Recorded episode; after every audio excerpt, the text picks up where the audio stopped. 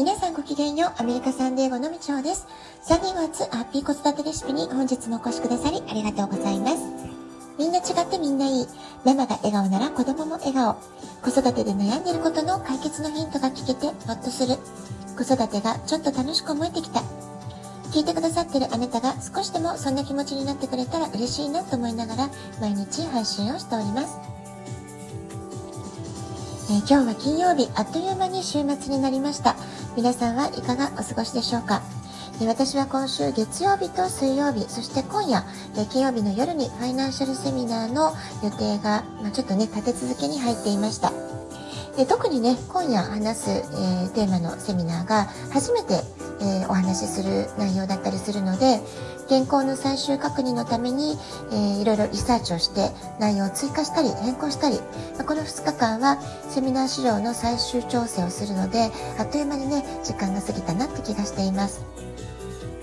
そして忙しい時ほどどういうわけか急に他の予定が重なったりもするんですよね。で昨日も当初は一日家にこもって集中して原稿を書こうとかね、まあ、そんな風に思っていたんですけれども、まあ、そうしましたら、まあ、当初は夕方か夜家でやる用事があるから帰ってくるねって言ってた息子から、えー、お昼前にも電話がかかってきたんですね。そしてもう、えー、都合がもしつくようだったら、えー、ちょっと迎えに来てもらえるかな、まそういう、ね、連絡だったんです。で私は昨日からが、えー、大学の授業スタートっていうふうに考えていたので、えー、電話がかかってきたので、えー、何かあったのかしらってちょっとねびっくりしてしまったんですけれどもえ、よくよく聞いてみますと息子が選択している授業は木曜日はまだ授業がないと金曜日からのスタートなので、え、まだ今日は授業がないんだよってことだったんですよね。でこの辺は男の子にありがちなことかなと思うんですけれども日頃から、えー、非常にね口数が少ないので彼の頭の中ではきっと、えー、スケジュールの組み立てとかね予定が把握できていると思うんですけれども私がそれを知る由もなくちょっとね、えー、びっくりするってことが昨日みたいにたまに起こります。で昨日はというかまあ私は朝ごはんをほとんど食べてないことが多いので朝から昨日はもうかなりね仕事に集中して、えー、いろいろやっていたのであちょうどねお腹が空いたなっていうタイミングでもあったのであじゃあ分かった。今あの途中区切れるから今から迎えに行くよってことでランチ休憩を兼ねて、えー、大学のキャンパスの方に迎えに行ったわけです。そしてね一緒に近くのショッピングモールでランチをしに行ったんですね。でそうしましたら息子にしては珍しくこの後ちょっと買い物付き合ってもらっていいかなっていうので何を買うのかしらと思いましたらバスケシューズを見たいそういう答えが返ってきました。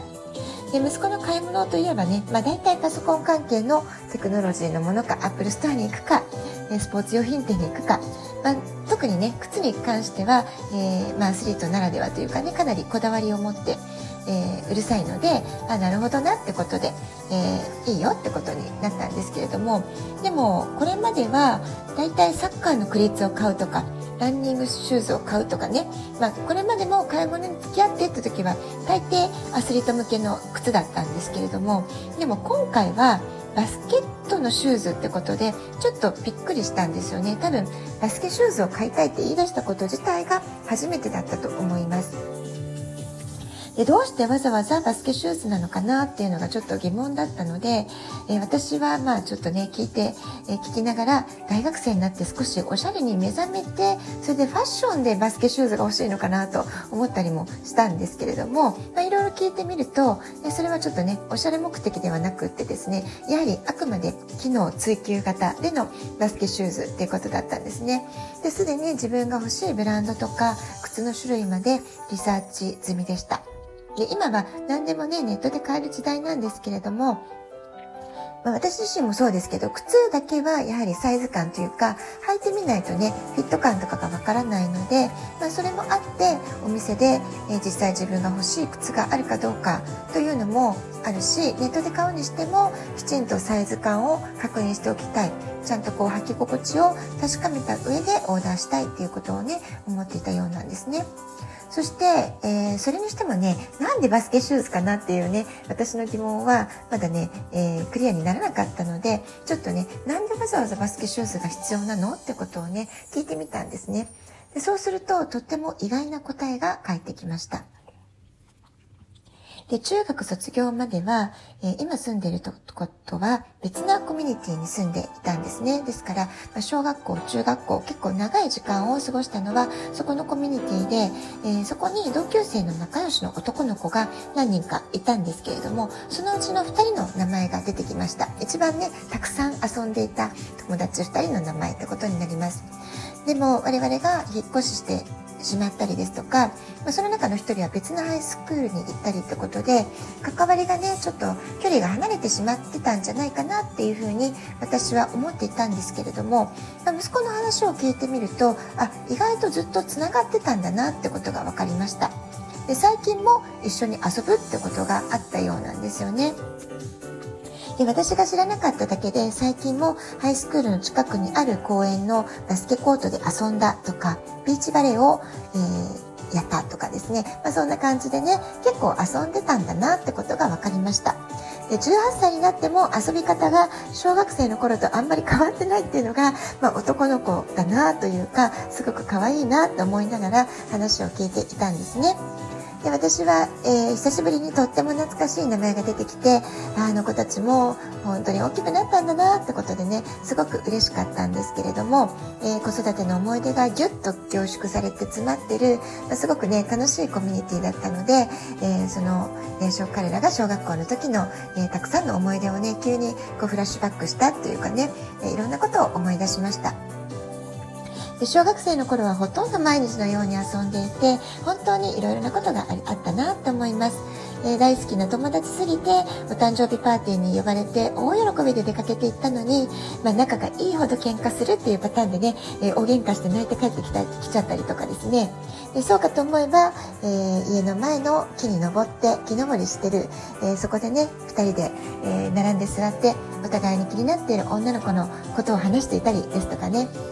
あるいはプロジェクトタイプの宿題を一緒に取り組んだりプールでも何時間も飽きずに遊んだり、まあ、そんなこともありました。